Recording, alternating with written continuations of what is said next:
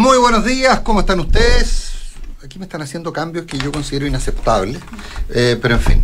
Eh, Mira, no, con Nicolás. Buenos días, Consuelo. Buenos días, Nicolás. bueno, son las 8 de la mañana con 6 minutos, es 13, es martes 13, no te cases ni te embarques ni hagas cambios. Es una contramufa. No, pero usted, ¿cómo No, puede tiene ser? que ver. Me cambiaron la posición en el, en el Mira. Nicolás. Yo La siempre Consuelo- tengo a mi izquierda, como corresponde, a Matías del Río, y a mi derecha a la Consuelo Savera, como también corresponde. ¿Y tú quién eres? Amarillos. Lo que pasa es que Nicolás se, está, está desencajado porque. Desencajado. la Yo le pregunté, yo llegué y me vine a los infiltrados. elige, buenos días, buenos días, amable, elige amable radio 60. escucha. Em, No, yo estoy desencajado. yo entré a los infiltrados y como las dos infiltradas estaban remotas, entonces me senté donde pude y Rodrigo me dijo, siéntate aquí y dejé mis cosas. Y salí del estudio cuando eh, vino la José a hacer las noticias.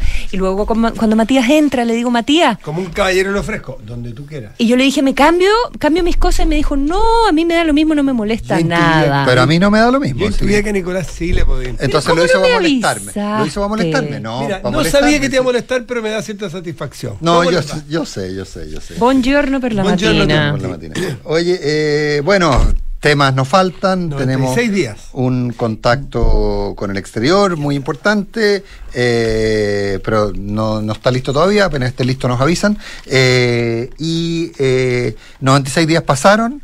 Muy buenos 96 días porque Y hoy, día finalmente... día, hoy día es el día 100 después del 4 de septiembre, o sea, llegaron justo al 99. Al 99 después No del creo 4 antes de que se sentaran a conversar. No creo que se hayan fijado en eso, pero, pero un buen acuerdo que de alguna manera esbozó cosas en un principio parecidas a las que, se, fueron esbozando cosas que quedaron. Lo que pasa es que esto hu- hubo mucho de ida y vuelta. Y el fin de semana efectivamente yo creo que afectó el, el bluff del ya saben qué, vamos a hacer plebiscito. Ya, no sigamos negociando. Y se llegó a una negociación bastante razonable, bastante mi- minimalista en algunas cosas y que tiene alguna- algunos elementos todavía abiertos, pero se ve satisfacción. Hay una novedad importante, está el Partido Comunista firmando, mientras más gente arriba Sí. haya, más gente comprometida hay a participar y a, y a darle buen... Está el Partido Comunista, no están republicanos ni el Partido de la Gente. Eso yo creo que son datos que hay que, comillas, considerar. Son aproximadamente, eh, no lo tengo en la cabeza exacto, pero aproximadamente 20 diputados. Eso, ¿no es cierto? Son dos bancas de Que no 10 es poco. No, es poco, no es no poco. es poco, no es poco, no es poco. la- muchas gracias. No es poco, no, la verdad que no es poco. Oye, algunas así como cosas interesantes. Eh, ¿Se acuerdan de esa discusión que teníamos la otra vez con Rodrigo de la Voz respecto a, a si era Estado de Derechos o Estado de Derecho? Me fijé, Se corrigió. se corrigió, Se- Estado de Derecho. Yo de hecho le tuve que escribir para decirle, oye, ya me enredé. ¿Era de derechos o de derechos? Bueno, esta eh, quedó correcto. Claro, que, que es un Estado que respeta las leyes, no un Estado que garantiza derechos. Pero lo redactaron de manera que dice, es esto es en la, en, en la parte inicial del acuerdo donde En hace referencia a las bases constitucionales, ¿verdad? Y em, pero eh, a- agregan, digamos, eh, No, no, que es un Estado democrático de derecho cuya finalidad es promover el bien común, que reconoce derechos y libertades fundamentales. Entonces, y están que, incluidos promueve, los derechos. y que promueve el desarrollo progresivo, que yo que te digo que la palabra progresiva, De los derechos de los sociales. derechos sociales con su inyección al principio de responsabilidad fiscal y a través de instituciones estatales y privadas.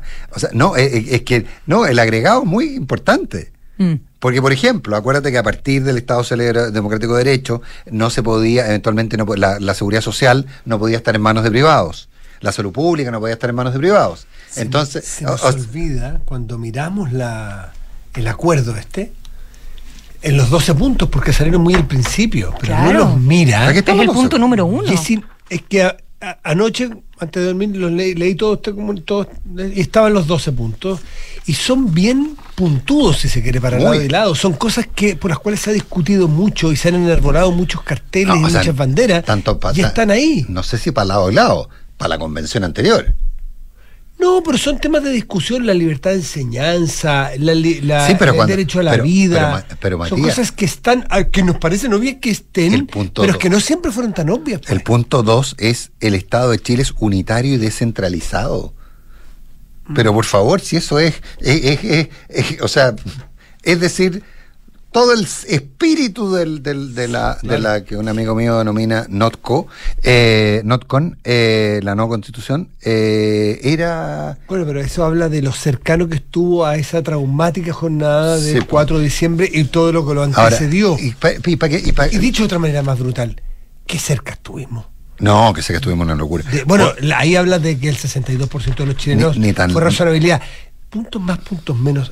Era bien loco, era bien pasado para la punta. Más allá de lo cualitativo, era el- ¿en, qué, ¿en qué estábamos pensando? Cuando uno tren y dice, ¿qué es? Sí, ¿en pero, qué pero, pero yo quería quedarme y, y lo, y lo planteo desde lo positivo, aunque con un punto de, de indicación, respecto a, las- a, la- a los 12 puntos de acuerdo. Eh, que el punto sexto sea, los emblemas nacionales de Chile son la bandera, el escudo y el himno nacional. Eh, ¿Por qué? Bueno, está bien que lo aclararan, porque vimos toda la discusión que se produjo, pero tendrá que estar en un punto... ¿Qué respuesta al nivel Y de- lo, ot- y lo otro, llegó? pero piensa tú, la constitución consagra a lo menos cuatro estados de excepción constitucional, estado de asamblea, de sitio, de catástrofe y de emergencia. Pues se acuerdan que se habían eliminado. O sea, e- es que e- es una, uno tiene que volver sobre los 12 puntos. 12 puntos sobre los que convengamos, hubo acuerdo bastante rápido. Rápido, porque la herida... la- Los 12 puntos se acordaron si el mecanismo fue el que, el, el- o mecanismo, como decía la Consuelo, fue el que se complicó. Pero, pero es, es- es interesante. Es, eh, Chile consagra constitucionalmente, entre otros, los, entre otros, los siguientes órganos autónomos: Banco Central, Justicia Electoral, Ministerio Público, Contraloría General de la República. Respecto al Poder Judicial, le, le plantea una unidad jurisdiccional y con pleno respeto a la sentencia firme y ejecutoriada. Co- Con el tema de unidad jurisdiccional, yo creo que queda todo el tema del Consejo de la Justicia queda un poquito de, un poquito de lado, digamos, independiente que la Constitución se pueda pronunciar sobre el mecanismo normalmente de los jueces. Pero, no, el- yo, yo te diría que los sustantivos del acuerdo son las bases. Y nos habíamos olvidado de eso, ¿eh? Nos habíamos olvidado de eso. Ahora, respecto al sistema, hay un par de preguntitas todavía, ¿no, Consuelo? Em, mira, es que, es que Dale, dale. Te desordené. ya me, no, ya me obsesioné con un, no, con un qué punto raro, en raro. No, particular. no, no, eso no eres tú, Entonces estoy, chatea- estoy chateando con abogados. No te- o sea, mi respuesta que te di hace 45 minutos no te sirvió.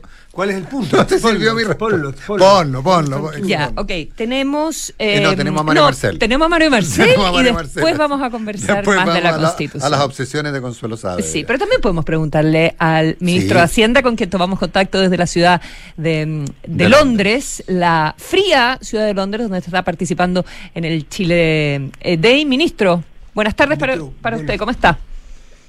Hola, buenas tardes. Buenos días por acá todavía. Ah, buenos días todavía. Ah, sí. Son ¿Sí? las 11.13. Mi computador tiene la hora de Londres todavía.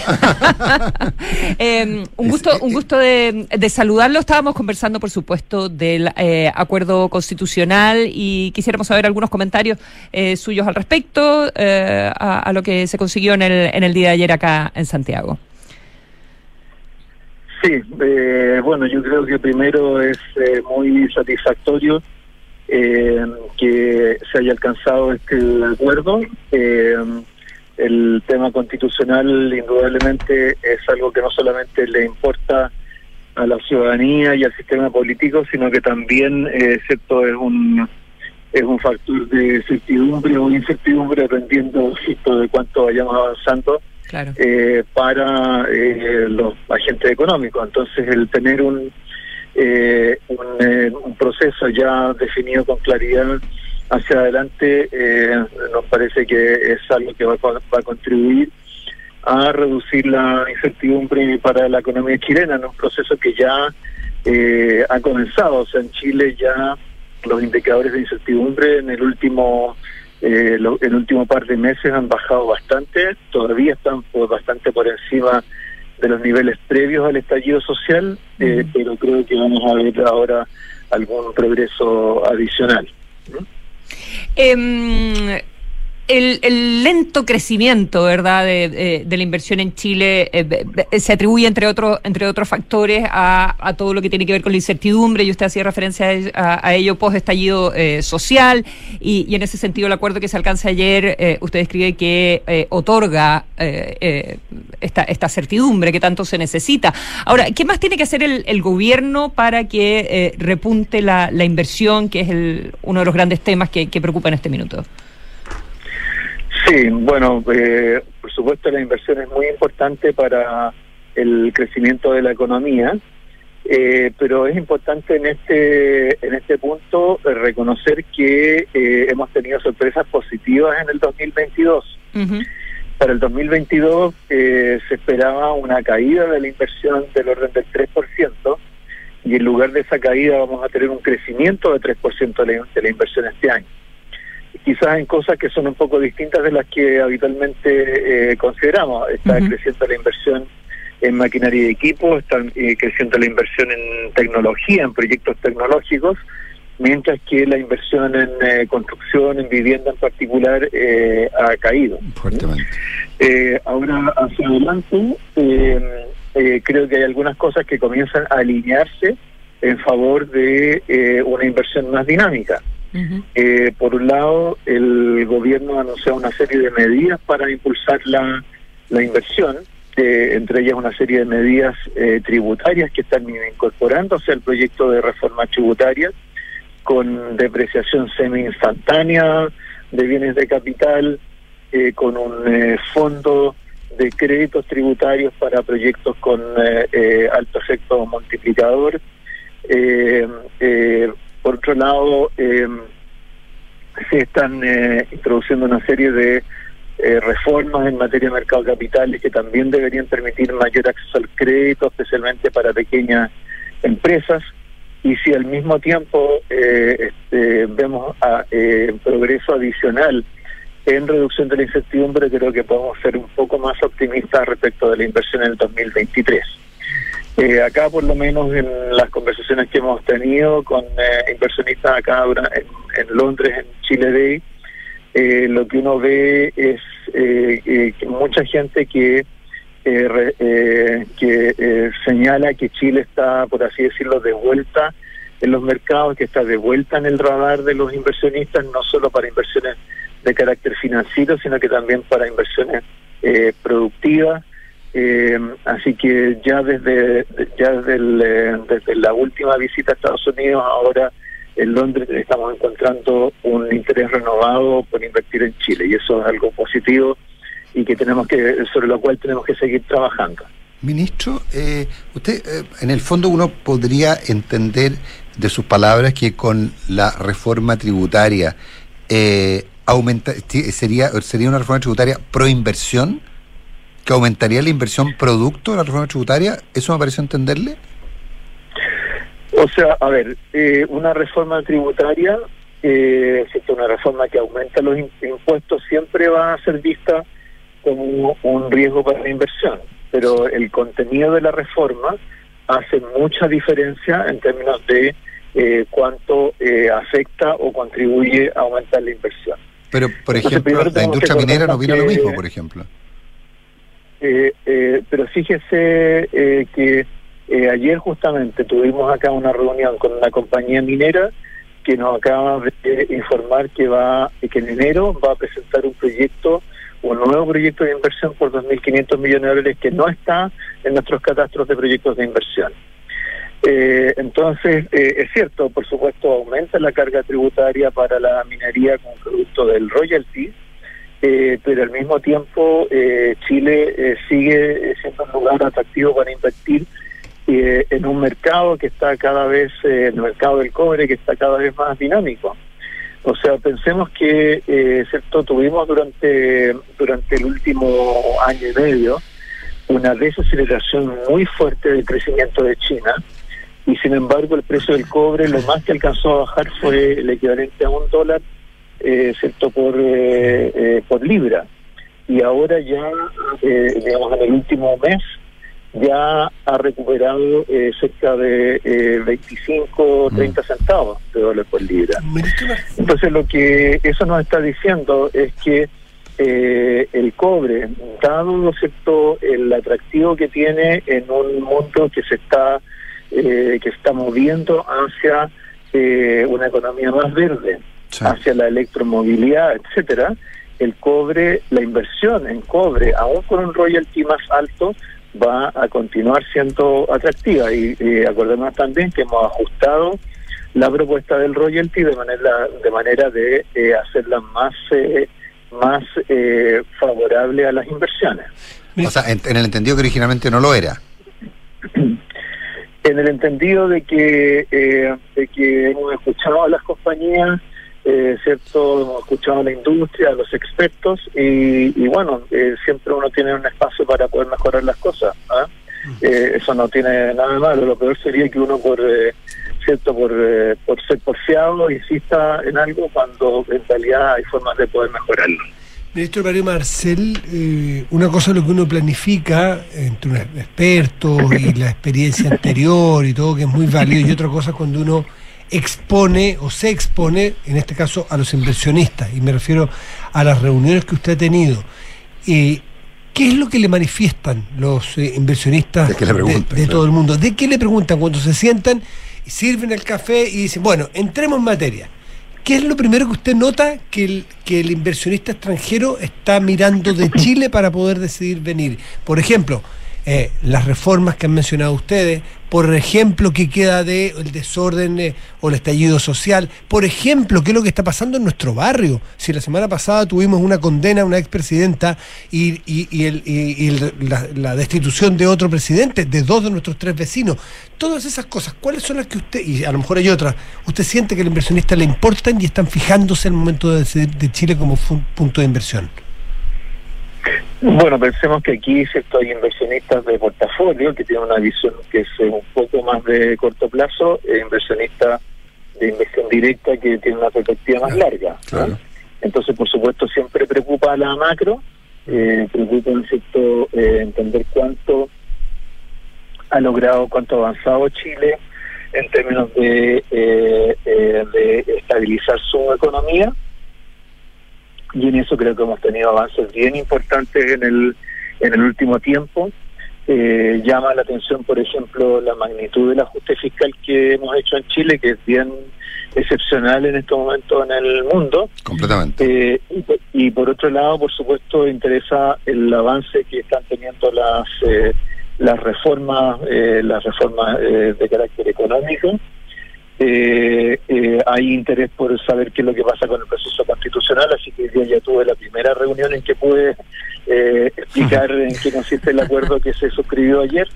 ¿ah? Eh, entonces, eh, claro, hay eh, especialmente para los inversionistas de más largo plazo, eh, qué sé yo, inversionistas institucionales, fondos de pensiones internacionales, les interesa, ya tienen una perspectiva de más largo plazo, entonces les interesan más estos temas ligados al potencial de crecimiento de Chile.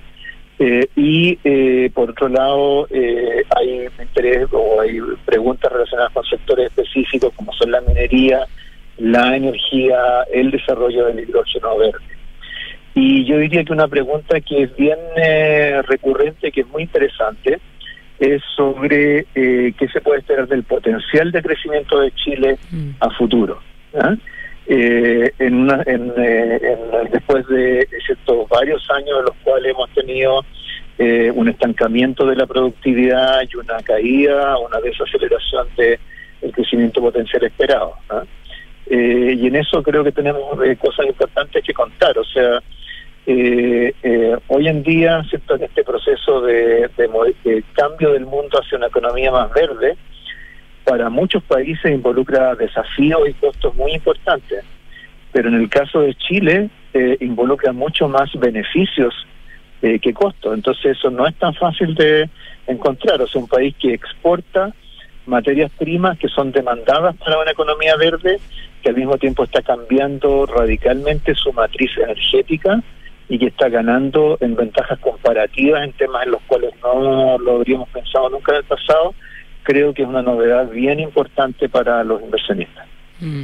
Sí, yo tenía, yo tenía esa pregunta anotada, eh, de hecho, sobre, sobre el eh, crecimiento eh, tendencial, digamos, que está en, en dos y algo, según el, el Banco Central, 2.1, eh, creo, cuando años atrás, en, no sé, po, a, a comienzo de siglo, cuando usted estaba en la dirección de presupuesto, era como, como 5%. 5%.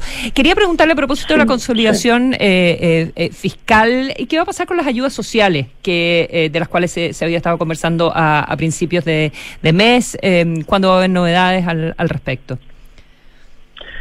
Sí, bueno, las ayudas sociales que se articulen adicionalmente para el 2023 se van a financiar dentro del marco del, del presupuesto. Eh, pensemos pensemos que este año, eh, 2022, en que se hizo un ajuste fiscal importante, igual logramos eh, articular medidas que en su conjunto eh, sumaron cerca de 3 mil millones de dólares de gasto en el o de menores ingresos en el 2022.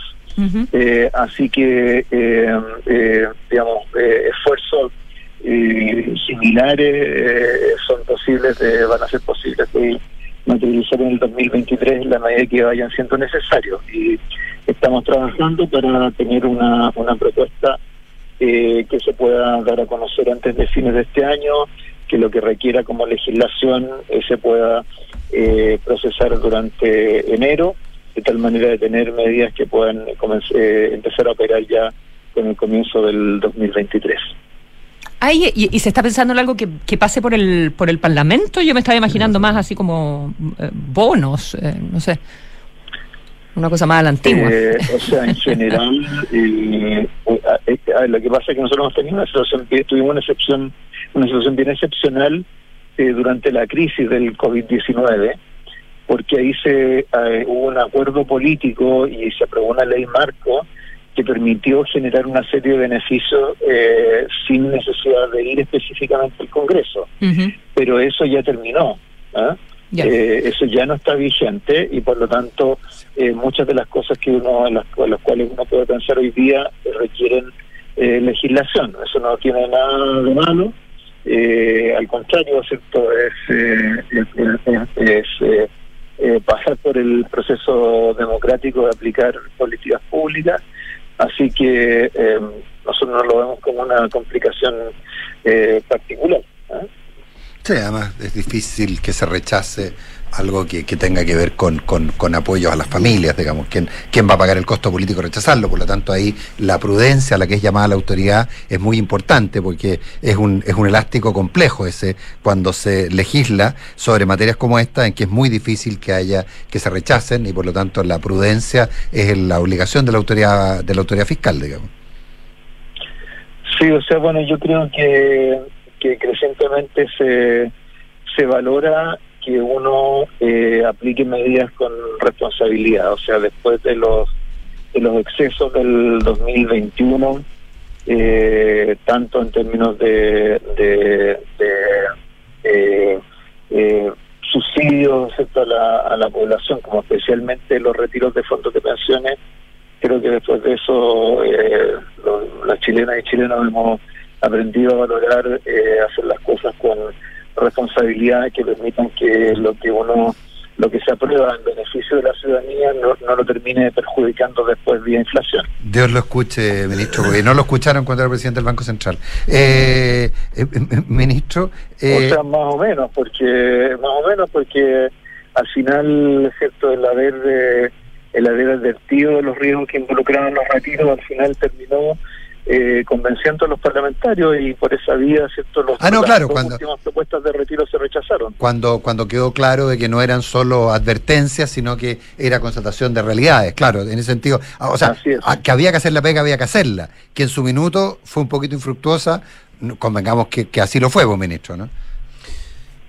Claro, es que bueno, a veces las cosas hay que, bueno, a veces se, se da eso de ver para creer y desgraciadamente en este caso tuvimos que pasar por ese proceso y pagar un costo, pero eh, por otro lado, cierto, el beneficio de eso es darse cuenta de, de- o valorar, eh, cierto, eh, la responsabilidad en el manejo de las políticas públicas. Ministro Mario Marcel, eh, aprovechando que mencionó el Banco Central en su experiencia profesional pasada y, todo lo que le generó, ¿no es cierto?, como manejo de la inflación, tema central en ese momento, ¿cómo está viendo usted que se comporta? Porque los últimos eh, informes que tenemos del IPOM, por ejemplo, bueno, tanto en crecimiento como en inflación, se ve que es un animal chúcaro, difícil, complejo. Usted que tiene harta experiencia en eso, ¿le llama la atención que se comporte como se está comportando o es un comportamiento a su juicio normal para nuestro país y nuestra economía? Que se comporte qué cosa, la inflación, la, actividad. Sí, no la inflación, porque la- de la actividad ya ha hablado usted, prefiero hablar de la inflación que está que, que- que está más, más, más fresca en la cabeza también para el Chile cotidiano, para la Sí. gente común y corriente en Y el que- día a día. Y que está costando domarla. Sí, por supuesto. Bueno, la inflación es un fenómeno que eh, afecta a todo el mundo. ¿ah? Eh, entonces es, tiene una conexión con las percepciones económicas que es muy es muy fuerte, es lejos la variable que más incide sobre las percepciones de, de la población sobre la economía. Mm. ¿ah? y en eso creo que independientemente de que mes a mes pueda haber algo de volatilidad, me parece que es claro que llegamos a un punto de inflexión en, en agosto pasado y que vamos a tener durante los próximos meses caída en la inflación. Y no solamente porque la política monetaria, eh, con ayuda de la política fiscal, están teniendo efectos sobre la demanda interna, sobre el consumo, sino que también porque hay otras variables que inciden sobre los precios que también están apuntando a la baja. Eh, los precios internacionales de los alimentos y de los combustibles eh, han estado cayendo durante varios meses.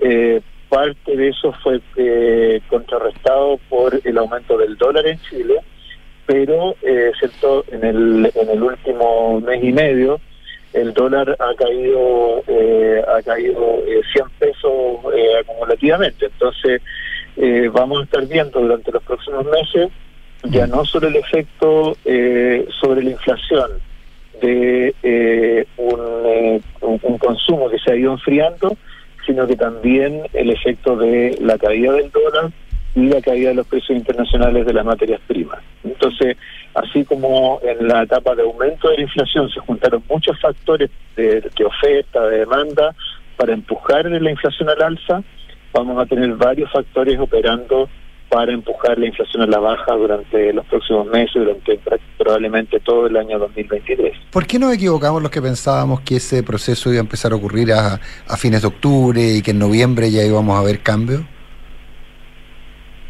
O sea, la inflación alcanzó su pico en agosto. No, de acuerdo, no, pero pero, pero la reversión, pero pero uno pensaba que la caída iba a ser más fuerte y de hecho el, IPC de noviembre fue muy sorprendente. Todos nos imaginábamos eh, que iba a estar en torno al 0,5 y estuvo en torno al 1 y todos pensábamos que esa tendencia, que, que se iba a notar más la caída a contar de octubre, noviembre. ¿Por qué se ha demorado en Chile? o sea, por eh, todos digo yo, ah, no, no, no, Claro.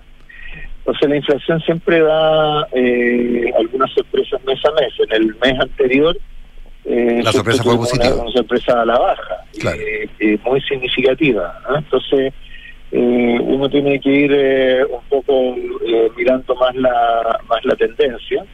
Y bueno, lo que eso muestra es que hoy día estamos casi un punto porcentual por debajo del pic de inflación que se alcanzó en agosto. ¿ah?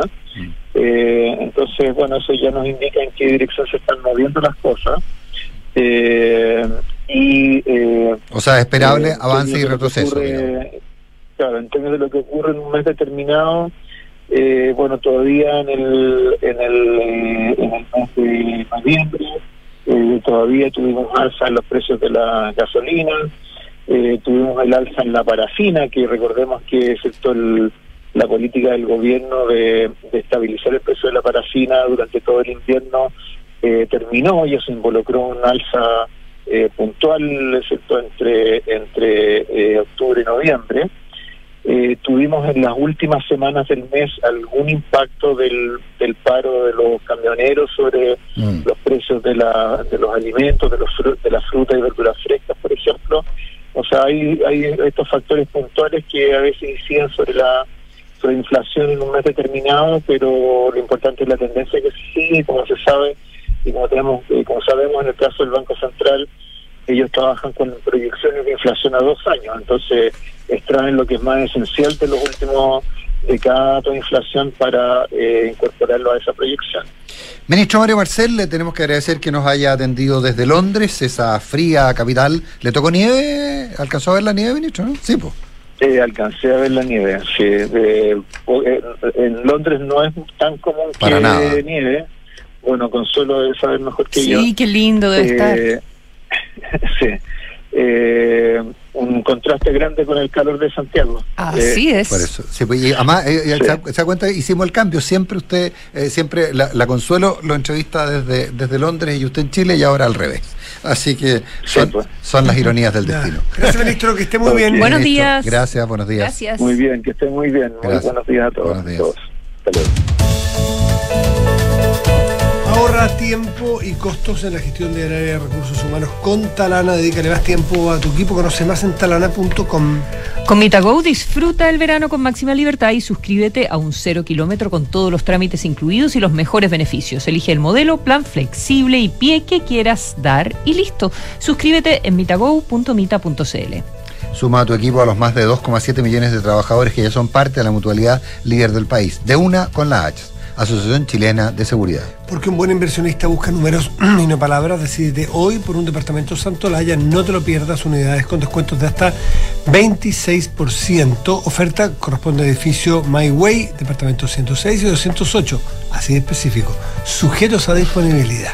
En AFP Habitat llevamos más de 40 años trabajando para entregarte el mejor servicio. No lo perdamos, dicen en Habitat. AFP Habitat, más de 40 años juntos haciendo crecer tus ahorros. El académico de la Universidad Andrés Bello, doctor Luis Barraza, lideró un equipo de científicos que desarrolló una nueva familia de nanopartículas que aportarán a disminuir la toxicidad de las quimioterapias haciendo más eficientes los tratamientos contra el cáncer. Más información en aporte.unap.cl. Universidad Andrés Bello, calidad, compromiso y orgullo. En la Asociación Chilena de Seguridad abrimos nuestras puertas para entregar salud no laboral a la comunidad. ¿Y si me duele la cadera y estoy en FONASA, igual me podrá atender el H? Sí, puedes. Conoce nuestros servicios disponibles en h.cl slash salud. Asociación Chilena de Seguridad. Nadie cuida mejor a los trabajadores de Chile y sus familias. Servicios disponibles solo para mayores de 18 años. Las mutualidades de empleadores son fiscalizadas por la Superintendencia de Seguridad Social. www.suceso.cl En Mita, Rentacar y Leasing Operativo somos mucho más que autos para disfrutar. Somos mucho más que flotas para las industrias que mueven el país. Somos servicio de excelencia y seguridad. Somos innovación y cuidado por el medio ambiente. Además, somos referentes en la movilidad para empresas de norte a sur, como también para las personas que hacen de su vida un constante movimiento. Mita Rentacar. Elige tu destino. Nosotros te llevamos. Visítanos en mita.cl. Oye, qué lindo tu auto. ¿Cierto? Ay, el auto de mis sueños. ¿Y no te da miedo salir a la calle así tan nuevito como está? La verdad es que cero miedo. Todo bajo control. Mi seguro tiene coberturas en caso de robo, daños al auto y a terceros. Estoy bien cubierta. ¡Qué asegurada! Contrata tu seguro de auto consorcio con libre conductor, asistencia 24/7 y mucho más. Hazlo 100% online. Cotiza tu seguro de auto en consorcio.cl. Esta información es resumen de las condiciones generales y cláusulas adicionales depositadas en la CMF. Infórmate sobre sus características, límites y exclusiones. El riesgo es cubierto por Consorcio Seguros Generales. Infórmate más en consorcio.cl. Il Bolo regresa a Chile con nuevo disco dedicado al maestro Ennio Morricone y su gran banda sonora. Il Bolo Live in Concert Tour. Viernes 3 de marzo, 21 horas, Gran Arena Monticello. Entradas por topticket.cl. Il Bolo Sings Morricone. La entretención está aquí. Descúbrela en granarenamonticello.cl. Descarga y usa la aplicación Mi Inversión. Con ella podrás realizar operaciones en cualquier momento del día, revisar el comportamiento de tus inversiones en línea y acceder a recomendaciones y alternativas de inversión de forma 100% digital desde tu celular. Hazte cliente hoy mismo en banchileinversiones.cl. Banchile Inversiones. Inversiones digitales para todos. Comprometidos con la promoción del deporte para la formación integral de las personas, Universidad Andrés Bello será la casa de estudios que más deportistas de alto rendimiento presentará en los Juegos Panamericanos y para Panamericanos Santiago 2023. Un orgullo para nuestra universidad y para nuestros más de 100 estudiantes y deportistas de alto rendimiento que con enorme esfuerzo y compromiso compatibilizan exitosamente la práctica de su disciplina con sus estudios. Universidad Andrés Bello. Calidad, compromiso, orgullo. Digitaliza tu área de recursos humanos con Talana, la más completa y robusta plataforma para la gestión de personas. Ahorra tiempo y costos, gestiona los turnos de tu equipo, firma digitalmente, calcula remuneraciones, establece y cumple objetivos y encuentra el talento ideal para tu empresa. Todo desde un solo lugar. Únete a las miles de empresas que ya han digitalizado su área de recursos humanos con Talana. Conoce más en talana.com. Termina el año con números azules. Haz hoy una gran inversión. Aprovecha departamentos con hasta 26% de descuento y muchas oportunidades más. Santolaya Constructora Inmobiliaria. 40 años de experiencia que dan confianza y aseguran calidad. Más de 60 proyectos habitacionales construidos y más de 10.000 familias que eligieron nuestro respaldo son tu mejor aval. Santolaya. Números, no palabras, para multiplicar tu inversión. Conoce más en santolaya.cl. Aló, amiga. Pucha, no voy a alcanzar a juntarme. Vine a hacer un trámite y la fila está larguísima. ¿Te ha pasado? Elige Habitat. Más del 82% de nuestros clientes están satisfechos con el servicio recibido por nuestros canales de atención. En AFP Habitat llevamos más de 40 años trabajando para entregarte el mejor servicio. No lo perdamos. Defiende tu libertad de elegir. AFP Habitat. Más de 40 años juntos, haciendo crecer tus ahorros. Transforma la data en información y la información en oportunidades. Ahora podrás medir, controlar y gestionar el consumo energético de tu empresa de manera amigable y transparente. Presentamos la nueva sucursal virtual para clientes Colbún. Más que información, un panel de control. Accede desde colbún.cl. Sumemos valor, sumemos energía. Colbún. Hablemos en off. Nicolás Vergara, Consuelo Saavedra y Matías del Río están en Duna. Il Bolo presenta el- en Gran Arena Monticello su nuevo disco Il Bolo Sing Morricone, dedicado al gran maestro Ennio Morricone. Recuerda, Il Bolo, el viernes 3 de marzo en Gran Arena Monticello. Monticello puesto te va a gustar. Ya no necesitas ir a la clínica si tú o tu hijo tiene tos, fiebre y dolor de garganta. Consulta con nuestros especialistas de teleurgencia en clínicaalemana.cl y evita los tiempos de espera. Si es tu salud, es la alemana. Si necesitas contratar un seguro de auto a la medida de tus necesidades con asistencia 24-7, auto reemplazo y reparación in situ dentro de Chile, cotiza, el- cotiza el tuyo en consorcio.cl. Cotiza también para el futuro, porque siempre es bueno. Y complementarlo con APB es mucho mejor. En Banchile Inversiones quieren que conozcan la importancia del ahorro profesional voluntario. Ingresa a banchileinversiones.cl, infórmate, comienza tu APB ahora. 8 de la mañana con 43 minutos, hablamos en off en Radio Duna. Tengo nombres. Pero íbamos a volver a las dudas, ¿no? No, pues vamos a lo más entretenido en los faranduleros, porque tiene tanta cosa constitucional y tanta seriedad. ¿Nombres de qué? ¿La Ligación de Argentina? No, hombre. Me asustaste, pues. Nombres de. ¿Quiénes son los expertos? Nombres de expertos que van a estar en la formación de los 24. Sin repetir y equivoca- ni equivocarse. Esto los, esto los cada partido, cada grupo va va a proponer los suyos y la idea no va a ser vetarlos porque eso tiene que pasar Son por tres 12 quintos. nombrados por la Cámara. Claro. No, cuatro séptimos. Eh, ah, las cámaras los nombran por cuatro séptimos. ¿Ya? Eh, son 24 expertos, eh, paritario, 12 por el Senado y 12, 12. por la Cámara. Y, y esto va a ser como cuotas. Yo anoche me lo explicaban los senadores Chaguani y Latorre en una entrevista.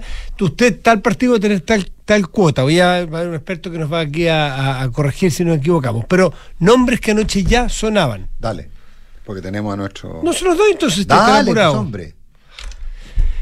Insoportable. Dale. Juan José Osa, ¿Ya? Ignacio Briones. Pero no es constitucionalista. po. No tiene que ser No tiene que constitucionalista. ser, No, pues. Ah, profesionales de la de eh, historia, los, sí. del- los de las admisibilidad, los que Es- chequean, que los que chequean lo de las bases, Sí. eh, tienen que ser juristas. Jorge Insunza, PPD. El coqui. Esos tres por ahora. Tengo, eh, esos son los nombres que estaban circulando, pero, pero más- ese es el más- tono. ese- Más, más- más los obvios, Javier Couso, Patricio Zapata. Patricio Zapata, era Patricio otro que estaba. Zapata, eh, Jorge Correa Sutil, eh, Ju- a- a- Arturo Fernandoa, Rodrigo de la O. Esos son- suenan como bien obvios, ¿no? Tienen que, enero, febrero, marzo, tienen que trabajar corriendo. Vamos cambiando vacaciones. corriendo Oye, vacaciones tengo tantas preguntas que hacerle sobre estos temas Preséntalo, del acuerdo pues. constitucional. Eh, diputado de la UDI, Guillermo Ramírez, un millón de gracias por estar con nosotros esta mañana. Muy buenos días. Muy buenos días a los tres. Bienvenida a Chile, Consuelo. Ay, muchas gracias, diputado. Eh, bueno, felicitaciones por el acuerdo que, que se logró, eh, ¿verdad? En el que eh, usted tuvo una participación eh, súper relevante. Le quiero hacer como algunas preguntas de detalle, ¿ya? Sobre, sobre el acuerdo eh, que, se, que se alcanzó. Prepárese, diputado. Son cuando de la detalle-. Busque apunte, busque apunte. Entonces, detalle, detalle, ¿eh? No, no, vamos Ya. a ver si no este examen. Ya, mi primera pregunta es, eh, el, eh, el comité de expertos, ya estas 24 personas que eh, va, va a nombrar la Cámara y, y el Senado en el mes de enero y, y que responden finalmente a la, a la representación de, la- de las fuerzas parlamentarias eh, hoy presentes en el Congreso.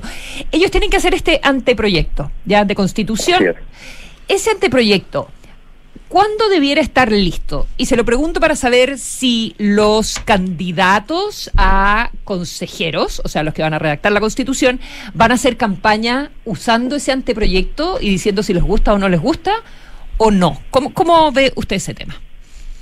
Mira, esto es un tema que conversamos. El, el acuerdo es muy complejo, tiene muchos detalles y hay cosas que no están escritas en el documento que ustedes ya tienen, supongo.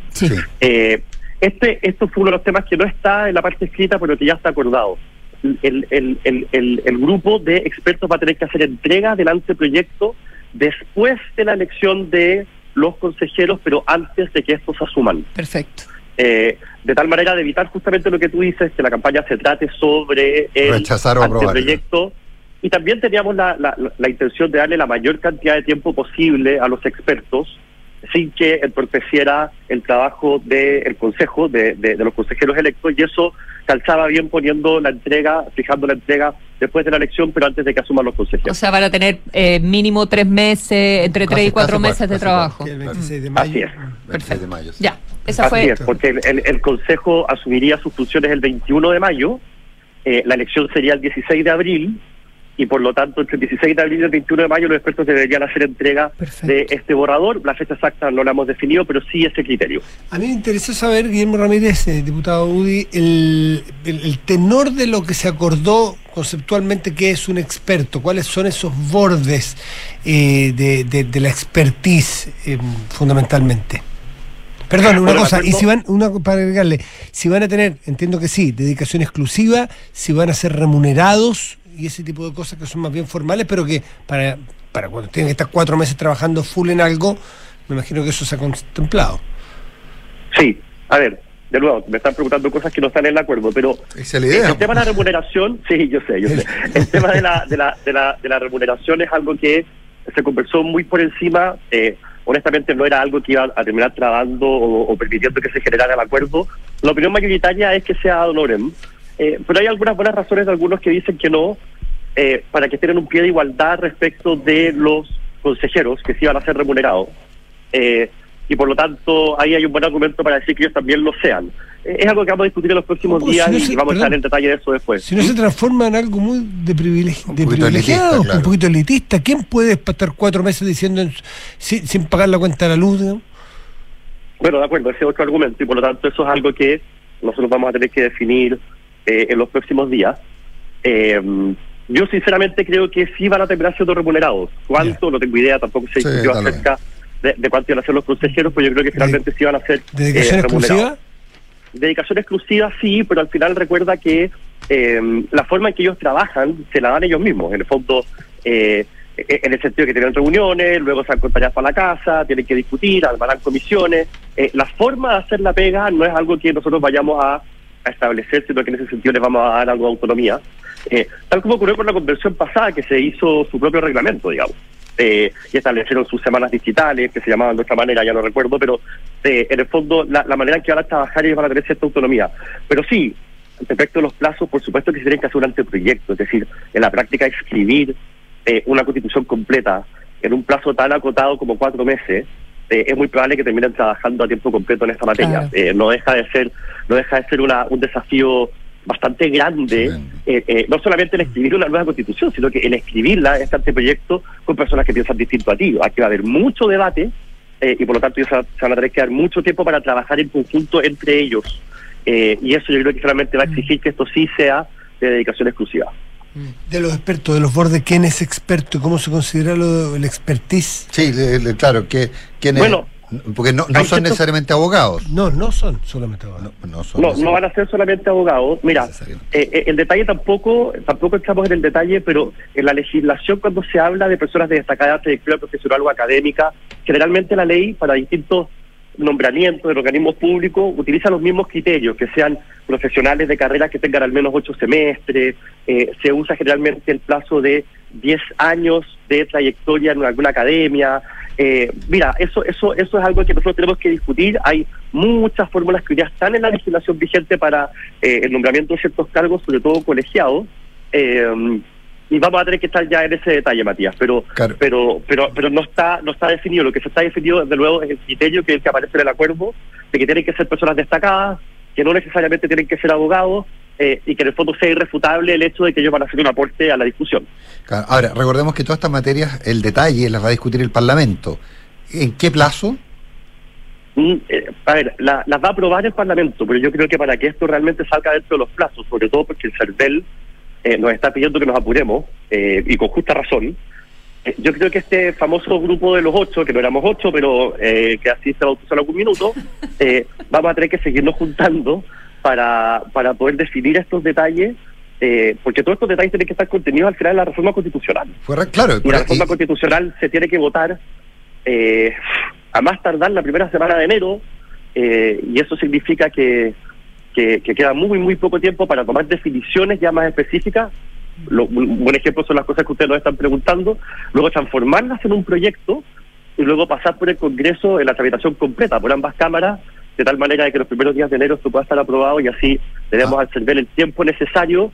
Vamos a cumplir con nuestra meta autoimpuesta de que los expertos empiezan a trabajar en enero. Ahora, la, la, la, la buena noticia es que por cuatro séptimos, es decir, es- resulta un poco más fácil, digamos. Sí, sí, es por cuatro séptimos. eh, y, y la verdad es que finalmente el acuerdo al que se llegó eh, es amplísimo, en el sentido de las cantidades de fuerzas políticas que participaron o que, o que terminaron firmando el acuerdo. Sí, la disciplina parlamentaria no, no ha aumentado últimamente, por lo tanto, dar por supuesto que todos los parlamentarios de los partidos firmantes vayan a apoyar eh, la- la- el proyecto es por ahora un- una señal de optimismo. No sé si muy con- que se condice mucho con la realidad. Yo creo, Nicolás, que una de las razones por las cuales nos demoramos tanto en llegar a un acuerdo era porque era importante ir socializando lo que se estaba conversando con nuestras bases, con nuestros parlamentarios. Eh, lo que se firmó ayer, la- en el fondo los términos en los que se llegó a este acuerdo no, no sorprenden a nadie hoy día dentro de los partidos políticos, porque todos fueron consultados, fu- fueron paso a paso debidamente informados, y yo creo que, claro, eso tiene la desventaja de que hace que las negociaciones sean más lentas, pero tiene la ventaja de que minimizamos el, el riesgo de que haya indisciplina parlamentaria. Así que yo soy optimista de que esto va a ser aprobado por una amplísima mayoría en el Congreso. Eh, diputado Guillermo Ramírez, quisiera volver un minutito al, al rol del, del comité de expertos. Una vez que eh, los consejeros, o sea, los ex convencionales, mm, reciben al anteproyecto, trabajan eh, sobre él como sobre una idea eh, matriz, pero podrían, eh, podrían cambiar ese anteproyecto completamente eh, por, eh, eh, digamos, votando por tres quintos, ¿verdad? Y terminar con otro proyecto constitucional. Luego eso lo vuelve a mirar, una vez que esté listo, lo vuelve a mirar el grupo de expertos, estas 24 personas. Y ahí el acuerdo de anoche dice que el comité entrega, eh, que a veces se llama comisión y a veces comité en el acuerdo escrito. Así que Oye, eso también tuvimos- habría tuvimos que... un- tuvimos un enredo ahí, que en algún minuto lo- los consejeros se llamaba Cámara... con- con- no, bueno, en fin. Bueno, hay que hacerle una 17 veces pasadita, hay que, tarde. hay que hacerle una pasadita eso pa- para unificar los términos. Pero ya, da lo mismo, eso en realidad mi pregunta es la siguiente. Entonces, los expertos vuelven a eh, recibir el, el texto después del trabajo de los convencionales. Y eh, sacan un informe, ¿ya? Y este informe puede formular propuestas que mejoren la redacción y la comprensión de las normas del texto. ¿Cómo se entiende ese trabajo? En el fondo, si al comité de expertos no le gusta para nada lo que hicieron los convencionales, ¿pueden volver a foja cero? ¿Pueden cambiar? ¿O en realidad es solo aspectos de redacción? A ver, en la norma específica a la que tú te refieres eh, son aspectos de redacción, pero también hay, a ver, probablemente el- el- la disyuntiva más grande en las últimas horas, cuando digo las últimas horas me refiero desde el miércoles de la semana pasada hasta hoy, era el rol de los expertos, qué tan eh, qué tantos dientes iban a tener los expertos, ¿ya? Ya. Eh, y finalmente lo que se llegó es lo siguiente. Eh, antes del Consejo, ellos van a tener la posibilidad de hacer este anteproyecto, que es lo que hemos venido conversando. Durante el proceso, eh, los expertos van a ser parte, plenamente parte de la convención o del Consejo, Voz digamos, y no voto. eh, con derecho a voz solamente. ¿ya? Eso les va a permitir a ellos explicar por qué pusieron lo que pusieron en el anteproyecto, por qué llegaron a los acuerdos que llegaron, eh, y en el fondo para que el trabajo sobre el anteproyecto que haga el Consejo eh, pueda ser al final más fructífero, con más antecedentes, con más experticia, en fin. Eh, entonces ellos van a participar también de ese debate, aunque no votan, participan del debate. Y posteriormente puede ocurrir que los expertos consideren de que hay normas que vulneran las bases constitucionales a las que a las que llegamos a acuerdo o que van a generar algún problema eh, en la institucionalidad del país. Puede haber algo que los expertos eh, quieran representar con mucha fuerza y pueden hacerlo y ahí se va a gatillar una especie de comisión mixta. El, el, el, no quiero entrar a la gente, pero básicamente los expertos con tres quintos de sus miembros, es decir, 14 de 24 miembros, puede eh, obligar a que se rediscuta una norma. Eh, y eso al final, y pueden hacer, y pueden hacer, estos expertos pueden hacer propuestas de cómo debiera ser esa norma. Eh, esto les da un cierto poder que es real, porque ellos pueden por tres quintos, como en el fondo, detener la, la aprobación de alguna norma en particular. Y esto fue muy discutido hasta el último minuto anoche, eh, básicamente porque la pregunta del millón era, bueno, y si no llegan a acuerdo entre los expertos y el Consejo, ¿qué ocurre? ¿No queda norma? ¿Queda la de los expertos? Bueno, y se llegó a esta fórmula intermedia eh, que está hoy día en, en- en- en- en el acuerdo, que es que los expertos pueden hacer nuevas propuestas y aquí hay una iteración infinita hasta que finalmente ellos lleguen a acuerdo. Lo que nosotros tratamos de hacer fue diseñar un proceso que fuera muy distinto al anterior, en donde las personas tuvieran adentro los incentivos para llegar a acuerdo, para conversar, eh, y no los incentivos para ponerle Claro. uno el pie encima al otro. Y que tampoco puedas ganar por un voto. Y de- de- de- Así es. claro. Guillermo Ramírez, por último, porque estamos un poquito atrasados, pero ¿cómo, que, ¿cómo se va a hacer en la práctica, a partir de qué números y de qué resultados, la elección de los eh, miembros supernumerarios que representen a pueblos originarios? Supra. Supra, super. A ver, el, el acuerdo es básicamente el siguiente. Nosotros nos opusimos desde el principio a algunas cosas que nosotros sentimos que funcionaron muy mal en, el- en la primera convención. La primera fue la hoja en blanco. Por eso tenemos estos 12 principios y tenemos el anteproyecto que eh, hace que este proceso no sea una hoja en blanco y le genera mucha estabilidad al país y al proceso. Eh, el, tema de que no haya listas independientes, que nosotros consideramos que no eran independientes, sino que eran eh, personas de, en este caso particular, extrema izquierda camuflados de independientes. Y otro de los temas que nosotros sentimos que generó una distorsión muy grande en la primera convención fue el tema de los escaños reservados. Eh, para nosotros es un tema de principio liberal, que las personas que estén sentadas ahí tienen que ser electas y que tienen que llegar ahí por sus votos.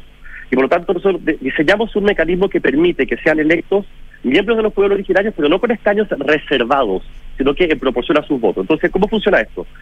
Asumamos por un minuto que de, de, de, todos los votos válidamente emitidos, el 10%, el 10% van a pueblos originarios, a candidatos de pueblos originarios. Bueno, como ellos sacaron 10% de los votos, la ciudadanía, el 10% de la ciudadanía votó por ellos, entonces nosotros les vamos a dar a ellos el 10% de eh, los 50 escaños, pero son supernumerarios, es decir, el 10% de 55 vamos a tener una convención o un consejo de 55. Los 50 electos más 5 pueblos originarios. Pero en para que ellos tengan esos 5, O sea, hay doble papeleta, el 10% ¿verdad? de los votos. Hay doble Bueno, eso, papeleta. es algo- eso es algo que se va a discutir porque mm, eh, la verdad es que cualquiera puede votar por un pueblo originario. Sí, pues ¿cómo determinamos Eh, cuánto sacaron? Entonces, eh, probablemente, Consuelo, hay que buscar bien la fórmula de que van a ser dos papeletas o una. A mí me gusta más que sea una, pero hay buenas razones para que sean dos también. Es parte de lo que tenemos que discutir en los próximos días. Es decir, aquellos sí, que... porque si no, no puedes identificar a aquel que está en el. Aquel que ¿cómo se en el- declara. se declara indígena. ¿Cómo Se identificar? autopercibe. No, no, no, pero lo que pasa es que lo que nosotros vamos a tener son las listas de los partidos políticos o de las coaliciones de, de- de partidos políticos y vamos a tener una lista de pueblos originarios. Y esa Ah, lista de pueblos originarios, que a diferencia de las otras que va a ser regional, probablemente sea Nacional. Exactamente. Entonces, si tú en el mismo voto votas por una persona en esta, de esta lista de pueblos originarios, bueno, ellos van a sacar los escaños que saquen por los votos que tienen, que es lo justo, que es lo que corresponde a una democracia liberal, eh, sin escaños reservados, pero también sin exclusión. Eh, o sea, y una lista tanto, nacional de pueblos originarios, que cada uno se representa en la región o se, se presenta en la región, bueno, mapuche, más bien en las regiones de la Araucanía, algunos del norte, y van a ir votando. Lo que consigan ellos de votos se va a, va a ser Los- proporcional. Los que nos van a votar van a ser los de información Ay, privilegiada. pucha, sí. Así es. en, la Eh, última, en la última elección ellos tuvieron alrededor del 5% de los votos, por lo cual si, si, si eso se replicara, que es imposible saberlo, deberían haber entre 2 a 3 escaños para eh, para pueblos originarios, por lo tanto tendríamos una convención de 52 o 53 miembros. Eso es básicamente el, el- el- la, la raya final, digamos. Diputado Guillermo Ramírez, un millón de gracias por haber estado esta mañana conversando con nosotros. Muchas gracias. Gracias, diputado, que esté muy bien. Buenos días. Que les vaya muy bien, cuídense. Nos vamos. Buenos días. Que tengan buen día. Hoy día a las 4, Argentina-Croacia. Ah, el